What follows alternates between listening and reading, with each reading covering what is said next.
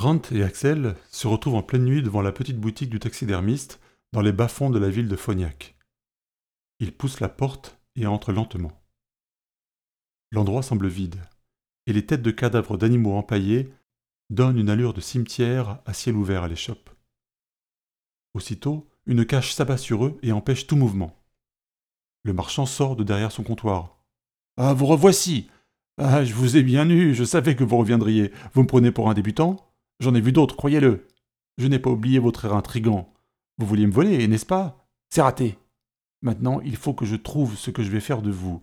Mais vous ne sortirez pas d'ici vivant. Il dirige une arme vers eux et tire. Mais la fille détourne le projectile d'un coup de lance. Pendant ce temps, Rand a versé sur un barreau de la cage le contenu d'une petite bouteille qu'il a sortie de sa ceinture. Le marchand l'aperçoit et tire une seconde fois. Mais le liquide a été d'une étonnante rapidité. La cage a déjà fondu sous l'effet de l'élixir et les deux intrus sont libres. Le marchand comprend qu'il vient de perdre son avantage et prend la fuite par la porte derrière lui.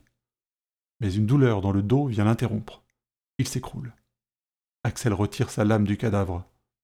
C'est par ici, dit-elle. Oui, c'est bien ce que je pressens. Ils entrent dans l'arrière-boutique. Rand se place au milieu de la pièce et prend une petite boîte de son sac. Il s'assied sur le sol et la pose devant lui. Axel reste en retrait et l'observe. Il ouvre la boîte en murmurant quelques mots. Une sorte de libellule en sort soudain et virevolte devant lui. Elle monte jusqu'au plafond, qu'elle parcourt avant de disparaître par une faille minuscule. L'homme se lève alors, saute sur un établi, agrippe un marteau et frappe plusieurs fois le plafond à l'endroit désigné par la libellule. Des morceaux de plâtre s'effondrent et révèlent une cachette d'où chutent plusieurs objets. La libellule poursuit l'un des objets et tente d'y entrer désespérément. Cet objet, qui gît à présent sur le carreau, est une sorte d'urne carrée en métal. Rand saisit l'insecte de sa main, devenu inutile, et la broie. Il place la pierre noire à côté de l'urne et revêt des gants lisses, presque transparents. Il ressent une angoisse rare. Il lance un regard à Axel, signifiant que le moment tant attendu est arrivé. Il ouvre l'urne et en sort une petite flasque remplie à moitié. Axel n'a pas bougé, son cœur bat à tout rompre. Il verse avec précaution le contenu de la flasque sur la pierre. Une réaction chimique a lieu instantanément. C'est un poison provenant du crâne du Kralax. Il se répand sur la pierre noire. Rand invite Axel à le rejoindre, le regard aussi effrayé qu'excité par ce qu'il s'apprête à accomplir. Une fumée blanche jaillit de la pierre au fur et à mesure que le poison la pénètre.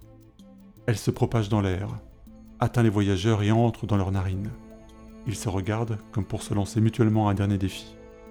Ils prennent une profonde respiration et laissent la fumée s'engouffrer dans leurs poumons.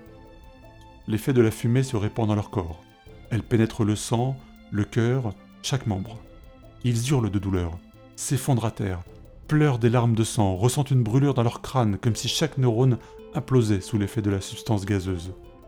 Ils luttent pour se maintenir en vie, sentent leurs bras se disloquer, leurs jambes se rompre, leurs os s'effriter et se reconstituer pour se briser de plus belle. Il semble que leur vie sera désormais constituée d'une alternance de mort et de résurrection dans une douleur continue. Ils repensent au chemin parcouru, les secrets de l'alchimie, les armes et les sortilèges, les pays, les rois assassinés et les âmes volées, les armées combattues et les pistes vaines.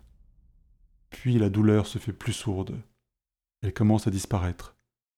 Mais aucun ne trouve la force pour tenter d'ouvrir les yeux. Seul le repos apparaît comme le remède à cette épreuve. Alors qu'ils commencent à s'apaiser et laisser le sommeil les gagner, ils ressentent une profonde douleur au cœur. Une voix leur parvient au même moment. Salopard, prends ça Le soldat transperce le vieil homme et la fille de plusieurs coups de lance. Dans leur délire, ils n'ont pas entendu la brigade entrer dans la boutique, découvrir le marchand sans vie et se précipiter sur eux, les armes à la main. Le vieil homme et la fille baignent maintenant dans leur sang qui s'écoule et se mêlent sur le sol poussiéreux. Les soldats traînent les cadavres hors de l'atelier du taxidermiste, laissant derrière eux une traînée rougeâtre. Ils frappent du pied les corps inertes des deux assassins. Ces deux-là n'ont eu que ce qu'ils méritent, qu'ils pourrissent en enfer. Ils les placent sur une voiture jusqu'au cimetière et jettent leurs corps dans la fosse. Attends, j'aurais bien pris ces bottes à la gosse. Il y avait peut-être de l'or aussi, dit l'un d'entre eux. Mais les corps gisent maintenant au milieu d'autres cadavres en décomposition. Personne n'aura le courage d'y descendre. Peut-être quelques charognards mus par la faim, pour arracher un morceau de viande encore chaude. Dans l'arrière-boutique, la pierre noire a totalement disparu, dévorée par la seule substance capable de l'affecter, le poison du Kralax. À part le sang qui sèche dans la poussière et les débris de plâtre, il n'y a plus aucune trace du passage des deux voyageurs.